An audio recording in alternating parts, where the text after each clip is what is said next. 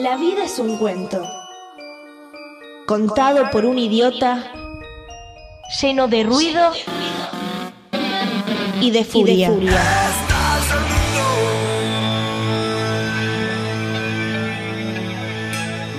Que no significa nada.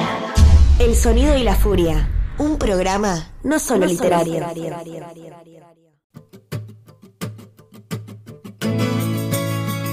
¿Te parecen muy caros los libros? En promedio salen 800 pesos.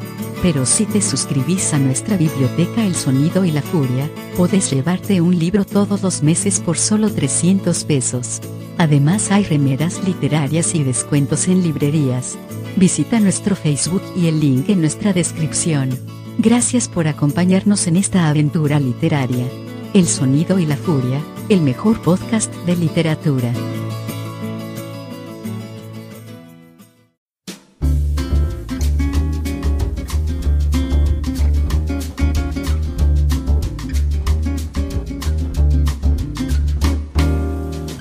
Noches, sean bienvenidos y bienvenidas al Sonido y la Furia.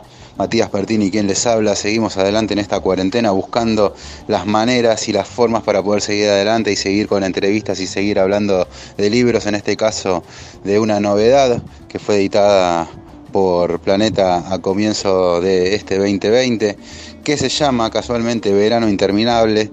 Su autor es Claudio Seiger, vamos a estar conversando con él, que además también es periodista y editor de uno de los suplementos que más me gustan y sigo, que es Radar de página 12, así que bueno, vamos a tener una charla bastante extensa seguramente y muy rica en materia de novedades literarias. Pero como les decía, vamos a estar hablando de Verano Interminable, cuyo título no está para nada desacertado con estos tiempos que, que estamos afrontando. Muy buenas noches, Claudio. Queríamos que nos comentes un poco también cómo estás llevando esto y bueno, imagino que es una buena oportunidad para eh, escribir, leer, ¿Cómo, cómo estás llevando esta pandemia por mediante. Hola, ¿qué tal? ¿Cómo están? Eh, bueno, eh, con respecto a cómo, a cómo llevarla, obviamente que la parte más general de la respuesta es un poco como todos, y, la otra parte sí es específica, eh, pensar que lo, lo primero que, que, que, me pasa a mí es que a través del, del teletrabajo estamos haciendo el suplemento radar, eh, todos los editores, los diseñadores, o sea, estamos teletrabajando no solo para la edición web, sino también haciendo desde nuestras casas la edición papel. Entonces, este, bueno, eso por un lado implica eh, estar trabajando, o sea, es muy bueno poder sostener la, la actividad periodística, editorial y, y, te diría como de, de, sentirse que estás haciendo un aporte, por lo menos para, para muchos lectores que, que en esta situación eh, les sirve de fuente de información, de fuente de lectura, ¿no? Es, es por lo menos un, por supuesto no es un, un, trabajo esencial, pero, pero aporta un poquito de, por lo menos aporta un poco a la causa eh, de, la, de, las personas que, que, les interesa la lectura, los libros. Y en cuanto, eh, digamos, si es propicio para leer y escribir, a mí se me dio que, eh, que sí, pero no en forma compulsiva, eso, eso que yo veo un poco circular, viste, que, que circula un poco esa idea de, de estar todo el tiempo recomendándose libros y, y, esto y haciendo listas y bueno, hace, hace unos 20 días más o menos eran los libros de las pestes y las pandemias, ahora están de este, y bueno, el éxito de la peste de Camus, y ahora están todos, eh, viste, esa, eh, me parece que atrás de eso hay, hay un poco más de ansiedad y compulsión que, que otra cosa. Yo lo tomo más, eh, más con calma. Este, no estoy escribiendo específicamente nada nuevo, y sí de alguna manera estoy este, leyendo por fuera de las lecturas que normalmente hacía, ¿no? Mucha relectura. Y supongo que también te debe haber pasado esto que me sucedió a mí, que es que la cuarentena me agarró obviamente por sorpresa, como la gran mayoría, y bueno, tenés los libros que, que, te quedaron, ¿no? Lo, o sea, te quedaste en tu casa y bueno, lo que hay hay En mi caso, bueno, como eh, aficionado a los libros y demás, siempre viste que vas comprando eh, libros para leer en algún momento y bueno, el momento es este. Pues en mi caso por ahí fueron más por, por clásicos que tenía ahí pendientes, que no había leído y bueno, me fui por ese lado. Obviamente que nos interesa saber qué estuviste leyendo, así que si podés ahí comentarnos algunas de tus lecturas. Yo mira, debo tener libros atrapados en cajones, en envíos, en distintos puntos de, la ciudad por, por, porque, eh, viste, paquetes que, se deben haber demorado, más allá de que ya este último, este último mes no salieron, este, libros que los ves por PDF, pero, pero eso es una parte. Este, te comento algunas relecturas que es lo más interesante, porque me parece que, este, bueno, la novedad la lees en cualquier momento. Eh, las últimas relecturas que hice fue El Entenado de, de Saer. Em, ahora estoy leyendo, que también es una relectura, una excursión a los indios ranqueles de Mansilla porque estamos trabajando sobre el tema de los 150 años de la salida del libro, así que me pareció una buena ocasión para, para releerlo y bueno, encontrarse con un, un, libro maravilloso, ¿no? Eh, el ejército de ceniza de José Pablo Feynman, que lo tenía olvidadísimo y es una novela realmente impresionante. Y para, darte otro, otro ángulo, eh, Ciudades de la Noche Roja de, de Burroughs, Burroughs, nunca supe muy bien cómo se pronuncia, cómo se dice William Burroughs. Pero Ciudades de la Noche Roja, en realidad yo lo leí hará dos años, cuando salió el libro, en 2018, es una trilogía de novelas, de las últimas que él escribió, extraordinarias realmente, ¿no? De un, de un, de un nivel de experimentalismo. ¿Quieren, ¿Quieren un experimentador literario? Bueno, ahí lo tienen. Y, y, se me dio por releerlo, ahí sí un poquito más ligado a algunas cosas que me interesan ir viendo para escribir, y este, le hice una relectura parcial porque bueno, era muy reciente. Así que más o menos es el panorama de mis últimas relecturas. Hola, ¿cómo estás Claudio? Alexis Leiva te habla. Eh, me quedé pensando en los, en los clásicos y en las cosas que uno tenía olvidadas.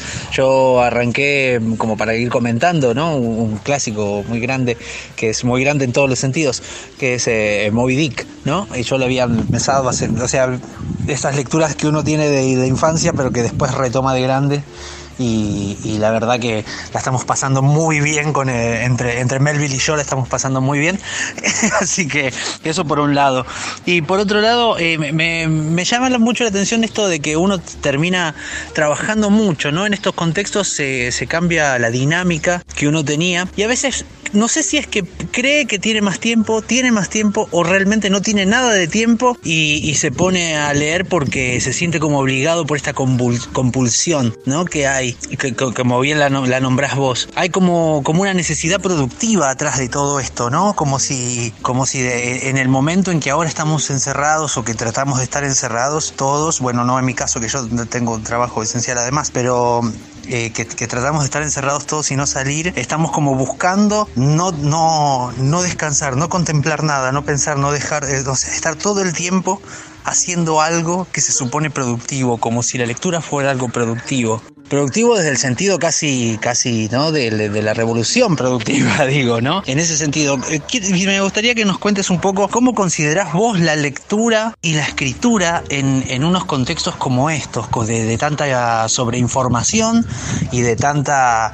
Eh, producción constante, ¿no? ¿Qué considerás vos sobre la, lectura y, la escritura en este contexto? ¿Cómo se está adaptando, cómo se está armando y cómo la vivís vos? Sí, Alexis. Eh, bueno, saludos a, los dos ahora entonces. Este, y yo, claro, pensar en el contexto, como decís vos, un, contexto como si el contexto que estamos viviendo estas últimas semanas fuese el contexto, un, contexto particular en sí me cuesta mucho pensarlo porque es tan inédito, tan insólito, que no, no, no creo que haya todavía persona aún dedicada a la, escritura, al pensar, al reflexionar, no creo que haya todavía una, posibilidad de procesar esto este, que me parece que va a ir quedando para más adelante. Cualquier procesamiento ahora en este momento es un poco, un poco, no sé, eh, muy hipotético, ¿no? De todos modos, el panorama de que, eh, digamos, la escritura y la lectura estén interferidas por una especie de exceso de, comunicación, por una especie de exceso de conectividad, por un, exceso de, de, todo lo que gira alrededor eh, de, digamos, no quiero decir las redes sociales porque son una parte de todo este, de todo este entramado que tampoco es estrictamente lo, mediático. Es como, por decirlo, como si fuese el giro comunicacional de los últimos, yo diría más o menos lo ubicaría en los últimos 15 años, ¿no? Fue el 2.0, bueno, en fin, se me ocurre. Pero la realidad es que de mi experiencia del periodismo, eh, de años por detrás de esta, esta fecha hipotética que, te marco, es que siempre estamos en esa, en, la relación entre periodismo y literatura, siempre estuvimos, y, los que nos precedieron, te diría que prácticamente todo el siglo XX, eh, este, esta interferencia y, este por momentos eh, digamos, algo que tensia al otro o, lo, obtura, no, lo deja desarrollarse, es un gran tema desde hace, desde hace muchas décadas. Entonces, eh, quizás sí hay que pensar eh, este momento especial nos puede servir para, pensar algunas cosas tales como, por ejemplo, la cuestión presencial del periodismo en las redacciones. Este, si, si se, cómo va a seguir, que ya venía medio planteándose con el tema de eh, cuando desaparece el papel, ahora imagínate que se le suma prácticamente una especie de una redacción que se diseminó por, por no sé, 35 redacciones que transcurren en cuartos o en pequeñas oficinitas eh, o en el estudio de, de, una casa, ¿no? de un departamento. Así que yo creo que son temas que están como muy, muy abiertos, digamos, ¿no? Yo para resumírtelo en cuanto, si, me lo preguntas más personalmente, yo nunca sufrí, eh, digamos, del mal, del, mal del, del, periodismo vivido como una, una minusválida eh, hermana de la literatura, ¿no? O sea, eh, siempre tuve claro que son dos cosas muy diferentes. Eh, objetivamente y para mí también subjetivamente, pero nunca lo viví como una, una cosa penosa, este, como una interferencia. Y, al contrario, a mí me, siempre me gustó un poco esa cuestión de que, de que tus textos literarios, todo con minúsculas, este, estén como contaminados por la emergencia, la urgencia, eh, la posibilidad que en el futuro quizás eh, tengas el derecho a corregir porque algo salió apurado. A mí eso me parece, lo vivo con mucha naturalidad, digamos.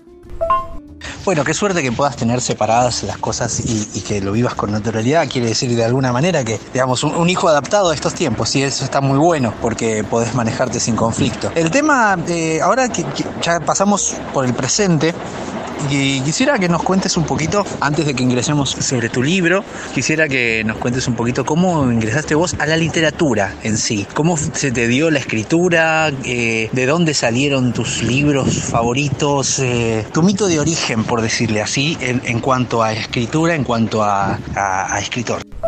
Eh, me encanta la, la, expresión mito de origen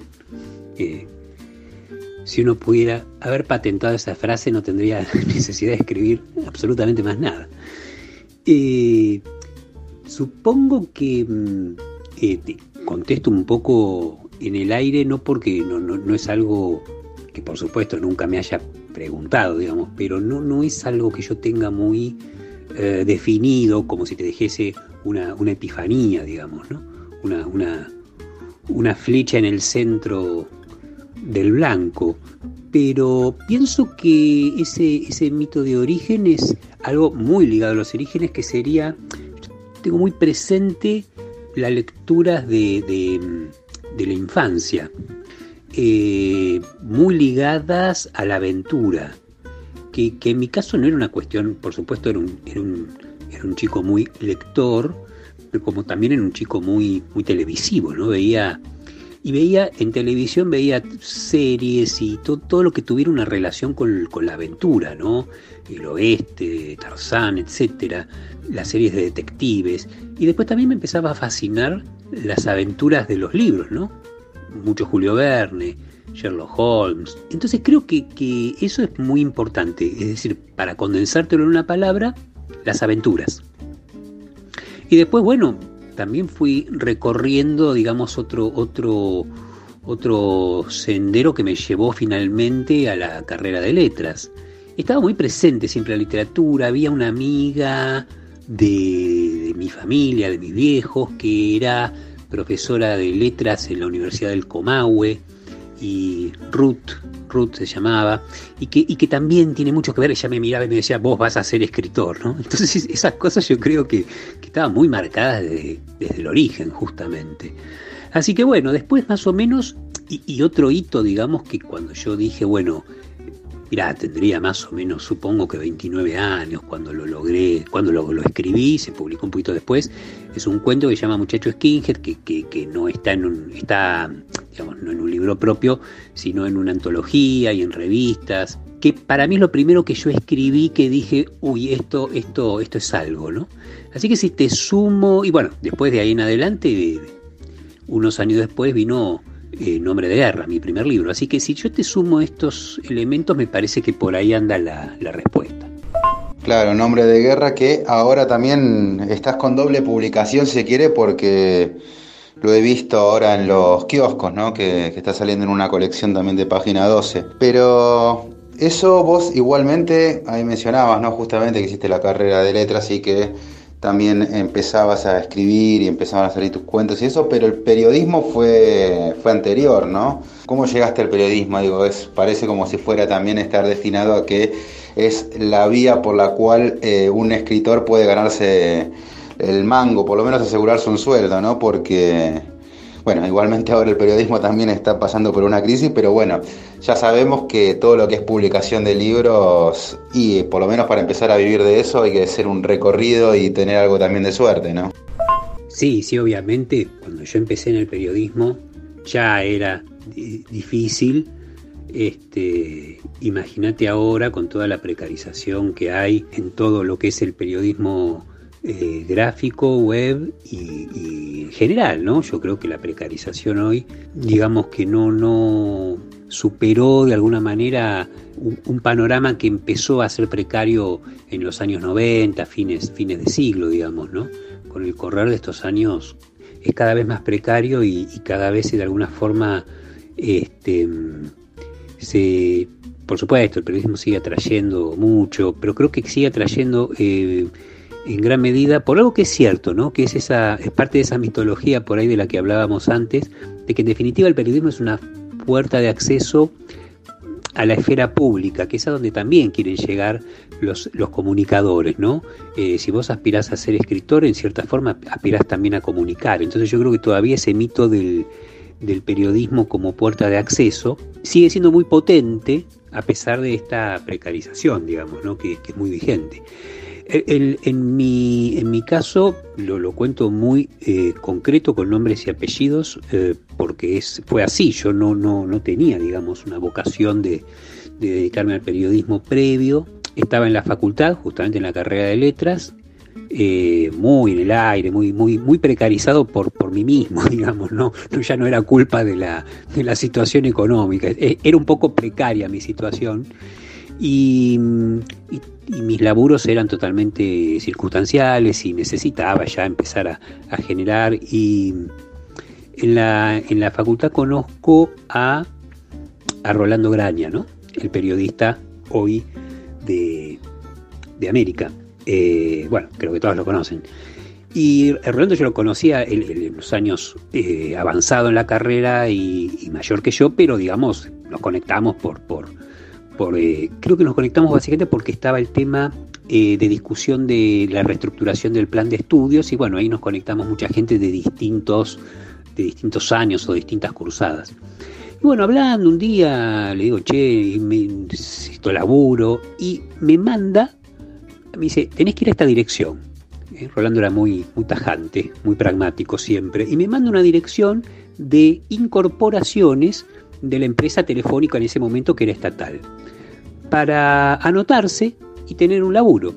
Y me llamaron a ese laburo. Y entré a trabajar en el servicio internacional, bueno, de Entel, ¿no? Te, te hablo unos añitos previos a la, a la, privatización, que luego sería Telefónica, Telecom, bueno, como hasta ahora. Eh, y trabajé varios años. Eh, pero después, mientras yo era telefónico y mientras cursaba la carrera de letras, a través de Rolando, que empieza a trabajar en el porteño, y después eh, Claudia Pasquini, que fue su mujer en ese momento y que trabajaba en el periodista, me fueron ofreciendo la posibilidad de acercarme al periodismo eh, como colaborador de, muy, muy brevemente el porteño, pero sí en, la revista El Periodista, eh, de ediciones de la Urraca. Y bueno, después, unos años después, Rolando pasó al, bueno, no sé si tantos años después, poco tiempo después, él pasó a, a Página 12. Y, bueno, no, no inmediatamente, pero a partir de los 90 yo eh, empecé a, colaborar en Página y ahí sí, realmente empecé este, guiado por Rolando, ¿no? que era como el jefe de espectáculos y cultura y un periodista muy idóneo. Eh, bueno, él, me, me, me, fue orientando y yo me convertí entonces en, en, periodista, digamos, ¿no? En una larga, en una larga historia, este, que, bueno, comparando con la cuestión de la literatura, eh, tiene un mito de origen mucho más eh, concreto que el mito de origen que hablábamos antes de la, de la literatura.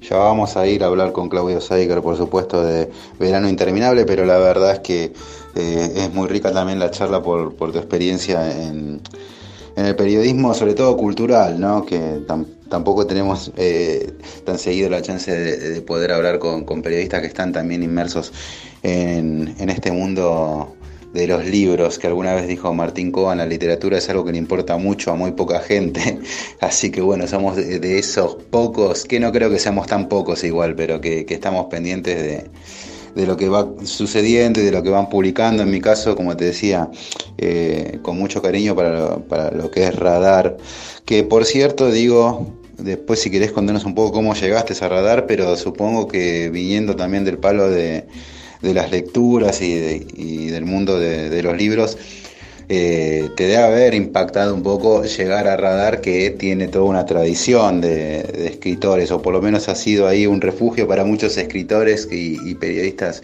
de, culturales, digo, ¿no? Para los que nos estén escuchando y por ahí no conozcan.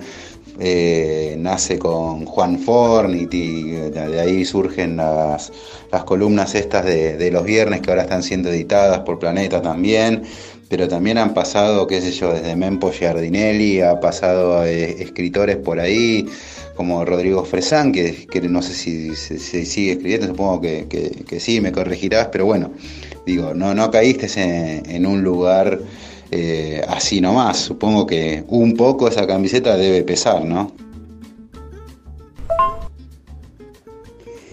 Y mira, este, para para seguir un poco con la, la, precisión informativa, eh, claro, cuando, cuando Juan eh, Ford llega al diario, digamos, con el proyecto de radar, yo estaba en el diario, ahí este, ya no estaba Rolando Graña en la sección, eh, estaba Carlos Polimeni, tra trabajaba, digamos, en, en la órbita de, de Cultura y Espectáculos, un día a mí me llamó Juan eh, y me dijo que me quería convocar para el suplemento, o sea, un pase, era un pase interno, ¿no? Obviamente, pero, pero muy, muy interesante para lo, bueno, de hecho, para el crecimiento mío como, como periodista cultural, ¿no? Esa categoría que, que, que, vos usaste por ahí, que a mí me resulta una categoría muy, muy interesante, digamos, para abarcar un poco lo que eh, algo que excede a la literatura, pero que está también muy teñida de la, de la cultura de los libros. ¿no?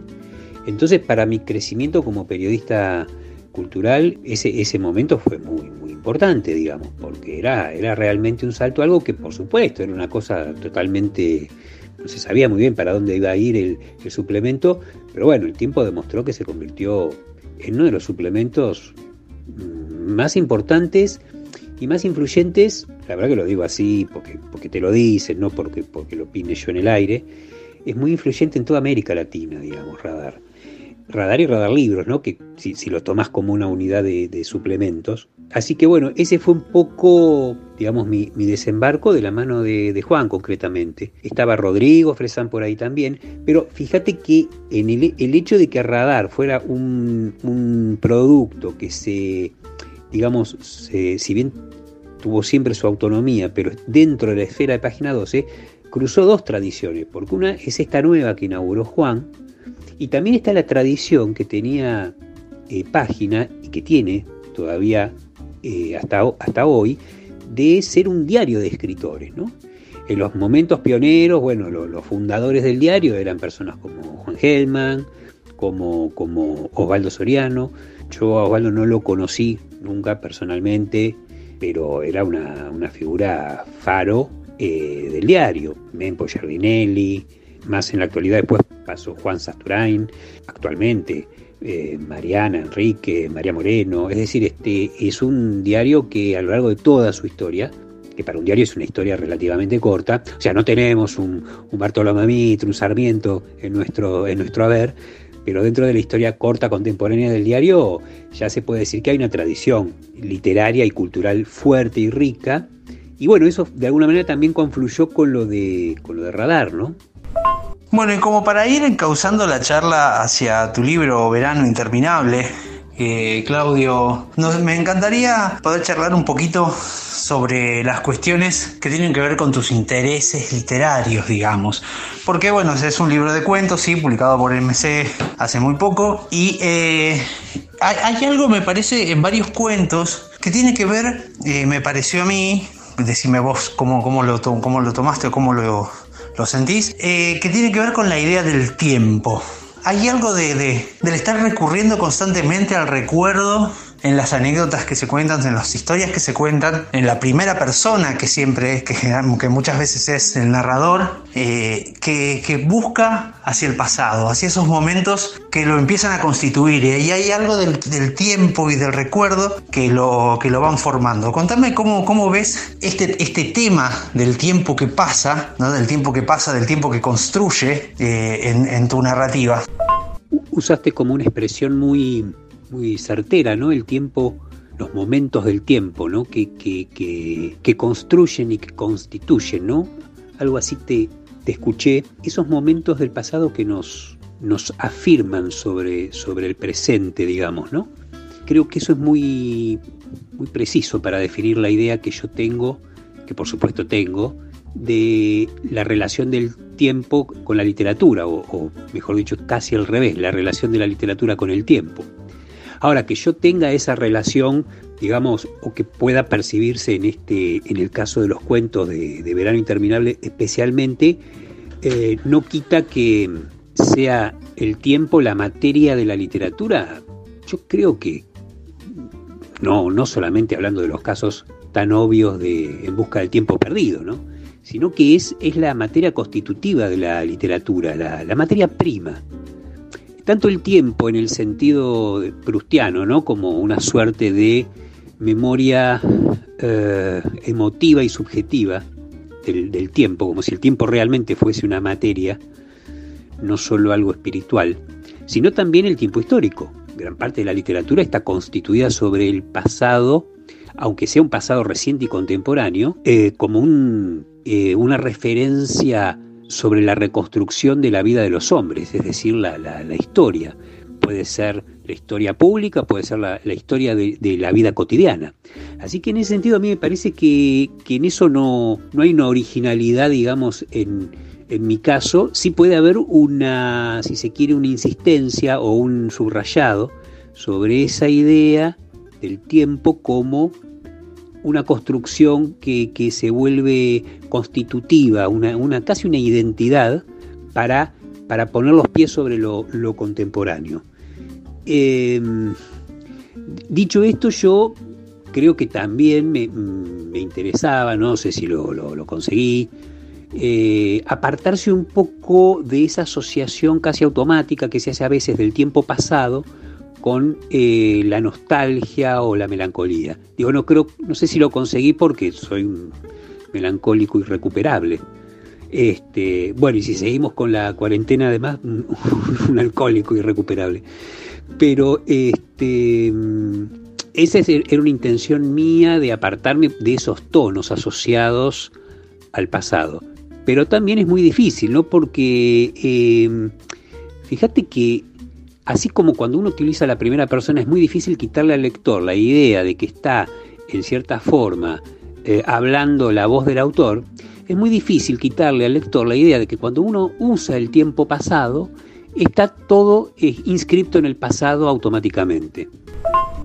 Bueno, eh, mira, me voy a centrar justamente con estas ideas que estás tirando un poco en el cuento que da nombre al libro, ¿no? Verano Interminable, que para mí se tendría que haber llamado el cuento, por lo menos el muchacho del verano. Pero ese es otro tema. Cuando lo lea la gente se va a dar cuenta por qué. Pero hay algo en esta, en este, obviamente el pasado te trae, digamos que te forma, de alguna manera tiene una pátina de, de melancolía, hay algo de... Creo que la literatura a veces como... Eh, por lo menos me despertó pensarlo leyendo tus cuentos, como dice Borges de la lluvia, ¿no? Eh, la lluvia siempre sucede en el pasado, bueno, la literatura siempre sucede en el pasado, es como un poco por ahí, ¿no? Y me parece que en el cuento, en cambio, haces una afirmación de la voz narradora dándole un nombre. Dice, yo me llamo fulano, ¿no? Y en esa primera persona que se afirma, despegamos directamente ya como lector, no podemos pegártelo a, como autor a vos. Cuando ya se afirma como una primera persona firme, eh, parada en su nombre, eso creo que lo, lo, cambia en ese cuento en específico. Y además porque hay algo de la construcción literaria que él ya va dando desde el comienzo, hay algo del tiempo y a la vez de la construcción literaria en la memoria. ¿no? Me parece que algo se puede, se puede encarar el cuento, digamos, o incluso todo el libro, desde esta idea de la construcción literaria a partir de, eh, del manejo de ese tiempo interno de la literatura más allá del tiempo de anecdotario y, vivencial. ¿no? Me parece que vamos por ahí, ¿no? Hay algo volviendo el tiempo que nos construye a nosotros como persona, el paso del tiempo que nos construye como persona, esas anécdotas, esa sucesión de hechos hacia adelante, como dicen los físicos, que es el tiempo, y después tenemos el tiempo maleable y desarmable, digamos, y ubicado en diferentes partes que se puede hacer en la literatura. Eh, ¿Hay algo de esto de la construcción casi de, de, de demiurgo del tiempo y de la historia como, como escritor en voz? Tomo algo que me parece que es, eh, de lo que dijiste recién es, ese algo que es fundamental, ¿no? El, tiempo, perdón, la literatura transcurre en el pasado siempre, ¿no? Eh, como la lluvia pero es así, ese, es el, aunque esté escrita en un rabioso presente como tipo menos que cero, digamos, ¿no? Transcurre siempre en el pasado. Y, todavía más, digamos, subiendo la apuesta si estamos hablando de prosa, de narrativa, ¿no? Quizás la poesía, un poema a veces, puede dar la idea de que, de que no está solo en el pasado. Pero con, con la narrativa esto es indudable que es así. Así que mm, tomando, digamos, o sea, o, aceptando eso como fatalidad y, nos relajamos, eh, después, eh, bueno, primero yo comparto un poco la idea de que el, eje del libro y el eje de esta concepción de, relacionar memoria, tiempo y, presente eh, está concentrado, está, está, está digamos, concentrado en, el cuento Verano Interminable y que, que desde ahí irradia hacia el resto del, libro. ¿no? Por supuesto que eso es, es, una lectura que algunos pueden tener y otros no, digamos, pero, pero la verdad que fue casi pensado desde ese lugar, ¿no? de condensar ahí y, no por nada el libro está, el, perdón, el, cuento eh, está en el centro del, del libro, digo, más allá del tema del título, ¿no? Si el título fue el libro, me parece que es más importante el lugar que ubica en el, como en el centro, en la centralidad del, libro. Y, sí, mm, a mí me, parece que, ahí, digamos, la idea de poder pensar al artista como demiurgo, al escritor como demiurgo, es, es un tema del. Es un tema del cuento. Es un. El cuento tiene un enigma en el medio, ¿no? Tiene un, tiene un misterio. El misterio que no se le revela al, protagonista, Horacio Torres, eh, perdón, Héctor Torres, ya me olvidé del nombre de, mi propio personaje, es Héctor Torres sí, que se afirma un poco en la identidad, yo soy tal y tal, ¿no? Eh, pero él, se enfrenta a una especie de misterio, no entiende por qué esta mujer caprichosa, este, buena onda, pero un poco nervante, no le permite entrar al taller literario, a la ciudad prohibida, digamos, no le permite derribar esa muralla de la, ciudad prohibida. Y él se enerva, no lo entiende, ¿no? Primero piensa que es un poco el estereotipo de la mujer fin, refinada, elegante y artista, y él es el, cuerpo joven y, brutal, que, que, hace falta que ese estereotipo se mantenga.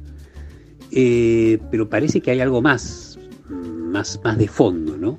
Y en la medida en que se desarrolla el cuento, sobre todo creo que hacia los tramos finales, aparece muy fuerte esta idea de, de, la construcción de una suerte de artista que maneja los piolines y frente al otro que por un lado eh, trata desesperadamente de ser creador o artista pero no maneja los piolines, no maneja el destino, digamos. ¿no? Creo que en esos dos modelos sí, un poco hay, hay esa esa eh, creo que el cuento no toma partido finalmente por un por una idea exclusiva del artista, sino que hay una pugna, ¿no? Hasta el final.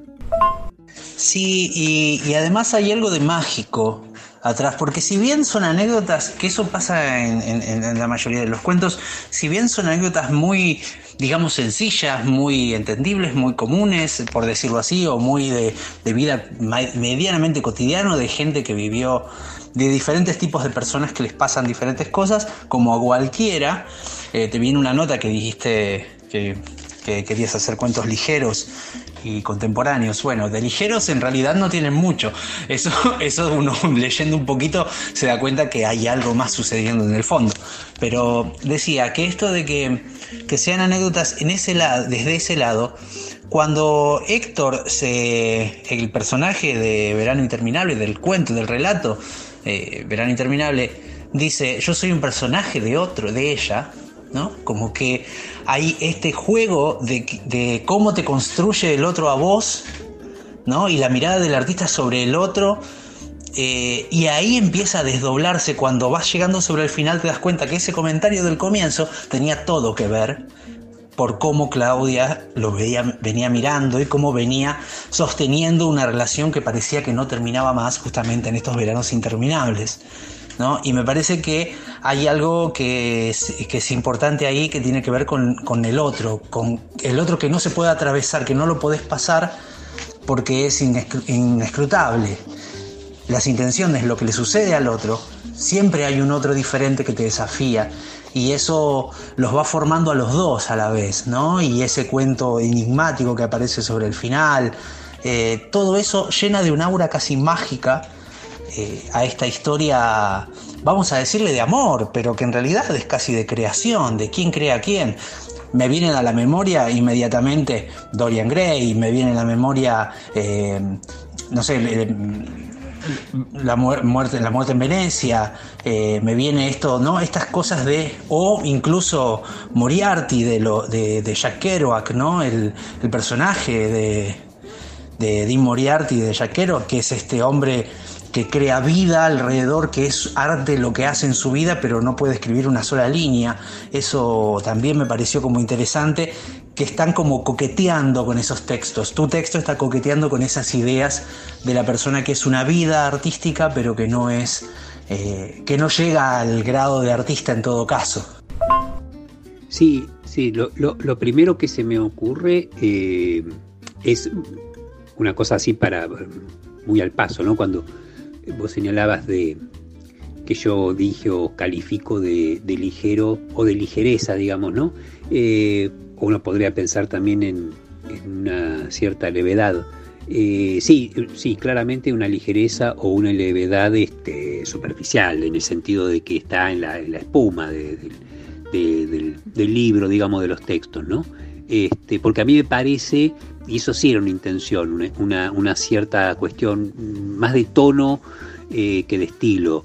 Me parece que si uno apuesta a una a un no sé si una subtrama, a algo subyacente, digamos, y que, y que eso que subyace fuerte, lo mejor que se puede hacer es tratar de que llegue sin dificultades al oído, ¿no? Que, no te detenga, ni, que no te detenga algo en la comunicación, en la, que no haya interferencia en la superficie del, lenguaje, ¿no? Eh, porque me parece que va a ser más, eh, más eh, logrado transmitir lo complejo o transmitir lo, denso desde una, una, cierta ligereza, ¿no? esa era un poco la idea. Y, creo que en ese sentido Verano Interminable como cuento es quizás el que más, eh, más apuesta a esa ligereza porque toma el tono de un muchacho de los veranos, como, como lo llamabas, que, es un poco... A, mí yo pensaba en, en los en los registros de esas primeras personas que a veces recurría Jorge Asís o, Pacho O'Donnell, eh, para no ir, viste, para no estar todo el tiempo hablando de, Oscar Wilde o Proust, porque realmente no había una cuestión ahí como, como campechana, de, muchacho, aunque supongo que con el transcurrir del cuento ese tono también va cambiando por todo lo que le pasa, ¿no? Así que este, eso, eso, digamos, eso se me ocurría por un lado, ¿no? Y también sí, es cierto, a él le pasa esa, a él creo que le pasa esa cuestión de, sobre todo con, ese, con esa temporalidad que en un momento no se sabe muy bien cuántos, cuántos veranos pasaron y nuestro muchacho se mantiene medio que sin cambios, ¿no? Porque algo, algo no lo está rozando, algo no lo está eh, erosionando, digamos, ¿no? Pero esa idea que, que señalaba respecto de ser pura vida y no poder acceder, digamos, a, la, a una instancia que sería como la reflexión o la autorreflexión sobre la, sobre la propia vida, es decir, sobre la experiencia, ¿no? Que él queda como atrapado en un cuerpo que es como una suerte de representación o de metáfora de la imposibilidad de, no sé si es tanto, no, no lo tengo muy claro, no sé si es tanto de el arte, digamos, ¿no? O de la literatura, me parece que quizás, no, lo tengo muy claro en el sentido de como, como el propio creador de, ese, de esos personajes, digamos, ¿no? Quizás más la idea de que él no puede acceder, por, por ese misterio que no se le termina de revelar en, su relación con Claudia, no puede acceder a la, a, la, a la autorreflexión, al pensarse a sí mismo, filosóficamente diríamos, a conocerse a sí mismo, ¿no? Algo, algo por ese lado. Sí, sí, totalmente. Y me encanta que no lo puedas definir vos porque quiere decir que el cuento toma vida propia, ¿no? Que la literatura se te escapa y que los personajes tienen su, su propia vida. Y a veces eso es un poco algo que me llama muchísimo la atención y que me gusta mucho de la literatura. Eh, cuando parece sencilla, eh, como decís vos en la espuma, pero que, en el fondo hay algo más que está sucediendo, hay algo que se escapa, hay una incertidumbre, hay una cosa no definida que lo que te hace es preguntarte cosas. Y, eso me parece que es muy atrayente. Eh, en, lo que escribís vos y, por eso mismo me parece que, es un, libro de cuentos muy interesante desde ahí y que aporta bastante a esta literatura casi de anecdotario, pero que, como es, que, se estuvo volviendo como, como una tradición, pero que vos vas un poquito más allá, que vos en ese anecdotario estás charlando constantemente de la creación. ¿No? De la posible, de la imposible, de la que se da, de la que no se da. Y en este verano interminable, que como decimos que hizo hincapié constantemente en el tiempo, incluso desde el título, ¿no? Desde interminable. Eh, eso me parece que llama, llama mucho la atención y que invita a una lectura profunda y a una literatura por lo menos que, te hace cuestionar y que te pregunta, que te quedas preguntándote cosas sobre qué me pasaría a mí con las experiencias que tuve, por ejemplo, y si vale la pena contarlas y cuándo vale la pena contarlas y por qué tengo que contarlas. Pensar es contar, pensar es narrar, la literatura es pensar o qué, o qué es pensar, ¿no? O qué es pasar al otro estrato. Digamos, vivimos la experiencia, pero después cómo la, digamos, qué, qué, sentido tiene el arte, en ese sentido contarlo, eh, volverlo un lugar al que se puede volver. Digamos, como no sucede en la vida. Y me parece que es muy interesante todas estas preguntas que, que se pueden hacer, ¿no? Vos sabés que la cuestión, un poco lo que planteabas, es que uno no sepa lo que está escribiendo, pero que en un momento, en un momento, ¿cierto? Uno renuncia un poco al sentido, y bueno, que, que, salga, ¿no? Cuando el texto te empieza a devolver algo que no estaba 100% planeado. Eh, yo, empecé a tenerlo en el libro cuando lo iba escribiendo y ya claro que lo fui escribiendo en el orden en, que, en que, aparecen los cuentos, ¿eh? como, como un texto de corrido, eh, lo empecé a tener precisamente en Verano Interminable. Ahí empecé a sentir que más allá de las anécdotas, las tramas y los personajes, había algo que empezaba a cobrar un poco de vida propia dentro del texto y que, y que bueno, eh, como quizás le, transmitía a los personajes cierta parte de la, de la perplejidad de, de, esa autonomía, digamos, ¿no? Pero lo sentí especialmente en el siguiente, o sea, en Crímenes, eh, mejor dicho, en, el, en, el, los últimos cuentos, en Crímenes de Recoleta. ahí sentí que sí, había algo que, que, lo que yo me había planteado respecto de un poco el tema de la posverdad y cómo, la posverdad nos, nos rodeaba en esos años, 2017, 2018 más o menos, em, esa, de alguna manera cómo llevarlo adelante, cómo, cómo plantearlo, se me, se me iba un poco y dejé que, fluyera, digamos, ¿no? Es más, creo que el último texto, Veleros, que es como un policial ordenadito, eh, era un poco tratar de conjurar ese, ese, esa ambigüedad que, me envolvió a mí mismo cuando escribí eh, tanto Verano Interminable como Crímenes de Recoleta, ¿no? Así que eso, eso sí me parece que, que, es algo que lo, lo, lo, percibí en el proceso de, escribirlo el libro, ¿no? Y, y después, en, lo que, en lo que planteabas después, este, me parece que, que yo ahí eh, tajantemente diría eh, escribir o narrar es pensar. Eso, eso indudablemente, ¿no? Como, como de arranque, ¿no? Eh, por supuesto que no estamos hablando de un pensamiento absolutamente puro ni, carente de emotividad o carente de eh, un cruce entre inteligencia y sensibilidad, digamos, entre el intelecto y, y, sentimiento, pero, pero yo creo que el punto de arranque del, de la narrativa es el pensamiento, ¿no? Bueno, pero ustedes venían hablando bastante sobre la melancolía y sobre el pasado y me parece que en el, en el futuro de la literatura gay, que es uno de los cuentos que más me, me, había gustado, hay un juego también que haces con vos mismo, ¿no? De ir al pasado pero estar hablando del año 2023, por ejemplo. Eh, claro, debe, debe ser que yo soy tan, pero tan melancólico que, no solo tengo nostalgias del pasado, sino nostalgias de, melancolía por el futuro, eh, como creo que es eh, en la canción de Sabina, ¿no? no hay nostalgia peor que añorar lo que nunca jamás sucedió. igual este, me, encanta que, te, que, que, lo señales el cuento, el futuro de la literatura gay, porque en general es un cuento que en las en las notas, en las viste en las notas que salen en las reseñas y eso que por supuesto yo soy muy siempre muy agradecido de lo, de lo que dicen, eh, pero pero noté que por alguna razón, por algún hilo del, de la trama del libro eh, se lo saltean siempre al cuento. Y a mí me parece que digamos este ese, ese cuento eh, que, quizás es cierto, tenga una, nota disonante respecto del, resto de, no sé si del resto del libro, pero de alguno de los cuentos que están un poco más teñidos. Bueno, de hecho no, no, no es un, un cuento del verano, por llamarlo de alguna forma, ¿no? Pero creo que está integrado de otra manera un poco más más compleja, pero, pero está bueno mm, poder mínimamente señalizarlo, digamos, como parte del, proyecto, del libro, porque siempre se lo, se lo saltean un poco.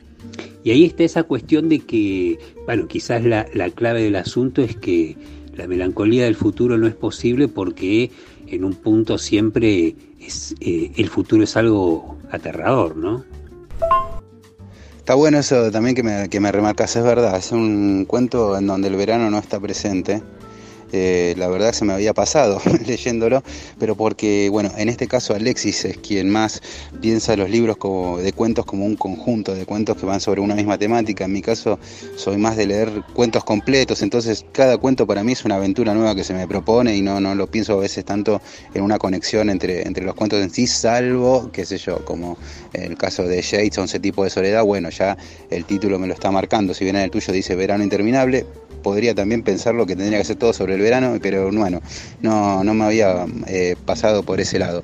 Eh, como para ir ya también cerrando un poco la nota y, liberarte de, esta, de este grupo que hemos creado para, charlar sobre tu, sobre tu libro, eh, me interesaba también desde el lado periodístico, ¿no? Que en mi caso también cuando he querido escribir muchas veces me decían, no, bueno, pero tenés que olvidarte de, la, de la forma de escribir de un periodista, ¿no? Que muchas veces en tu caso que estás más metido en la profesión, que es algo que ejerces diariamente, digo, ¿cómo sale el escritor, cómo se despega de esa formalidad por ahí que tenés que tener o esas herramientas que sí o sí tenés que, cumplir en tu rol de periodista y esta cosa que es medio como zambullirse eh, en la literatura que directamente es un descontrol, pero obviamente un descontrol que, tiene que estar regido por ciertas normativas que son totalmente distintas al periodismo, ¿no?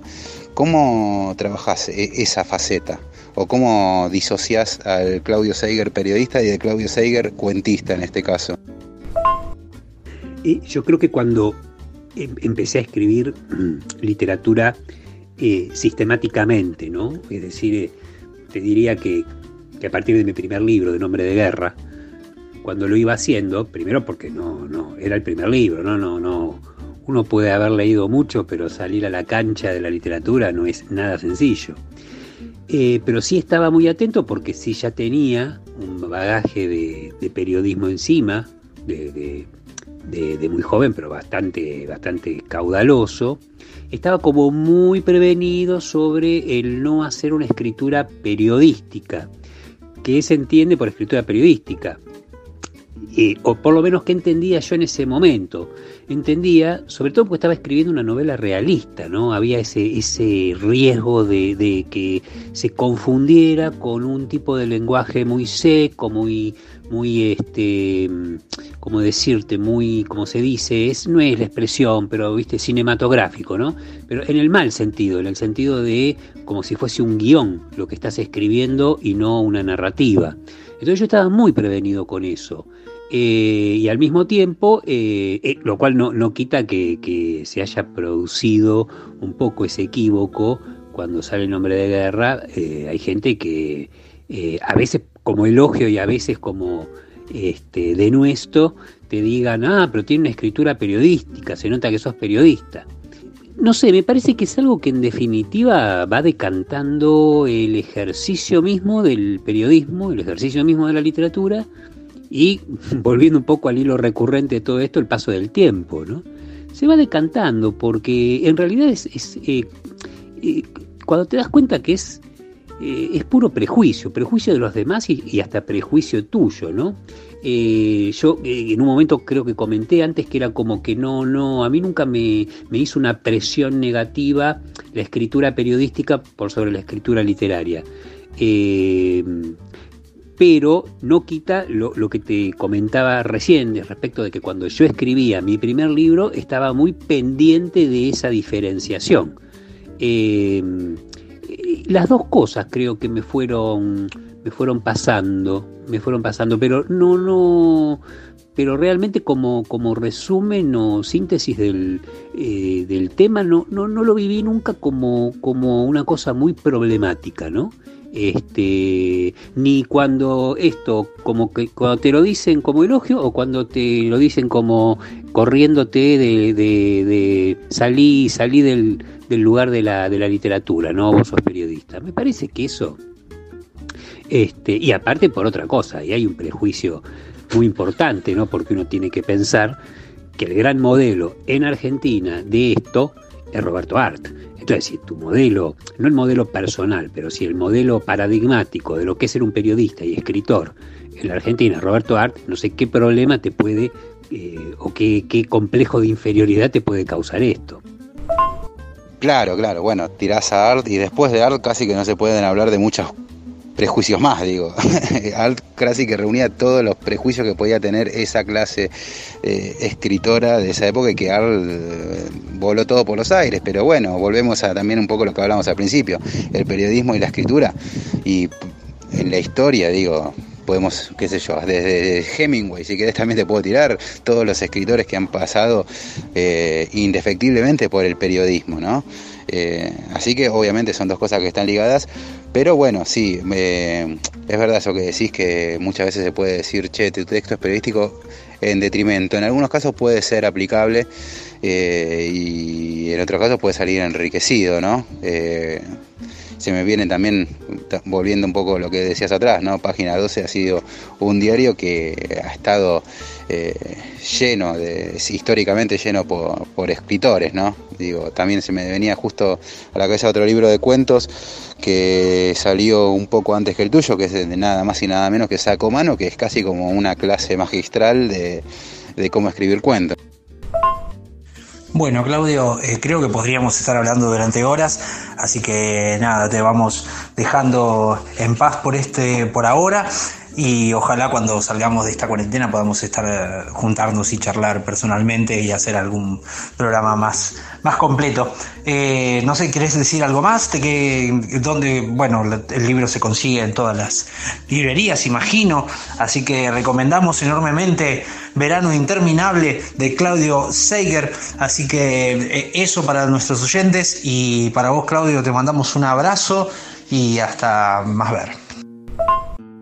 Sí, lo que todos deseamos, como para cerrar el asunto, es que estas conversaciones que pueden ser muy agradables a la distancia y todo, y, hasta, viste, la virtualidad le agrega cierto, cierto encanto, pero creo que todos en el fondo preferimos poder volver a, a, encontrarnos, a decir, ufa, tengo que salir y tomar cinco colectivos y tres subtes, pero bueno, este, ojalá realmente no digo pronto porque no tengo mucho la expectativa de que sea pronto pronto, pero que bueno, de alguna manera vuelva el escenario eh, más o menos que estábamos acostumbrados, ¿no? Tampoco idealicemos, ahora con, con tanto que hablamos de melancolía, ahora vamos a tener la melancolía por todo el tiempo que estuvimos este, de fiesta en fiesta. Eh, no, era, no era tan así, así que bueno, muy agradecida a ustedes también.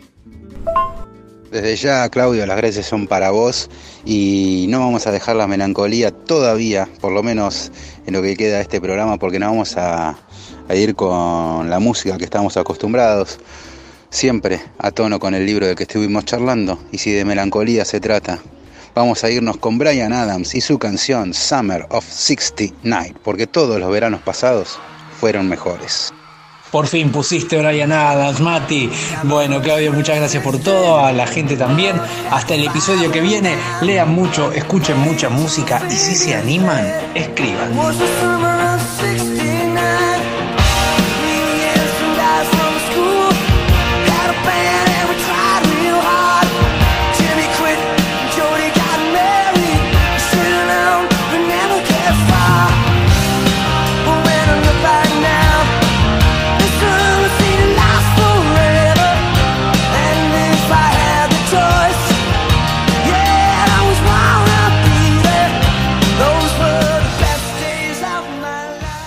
Eso fue todo por hoy. Gracias por habernos escuchado. Hasta el próximo episodio. El sonido y la furia, el mejor podcast de literatura.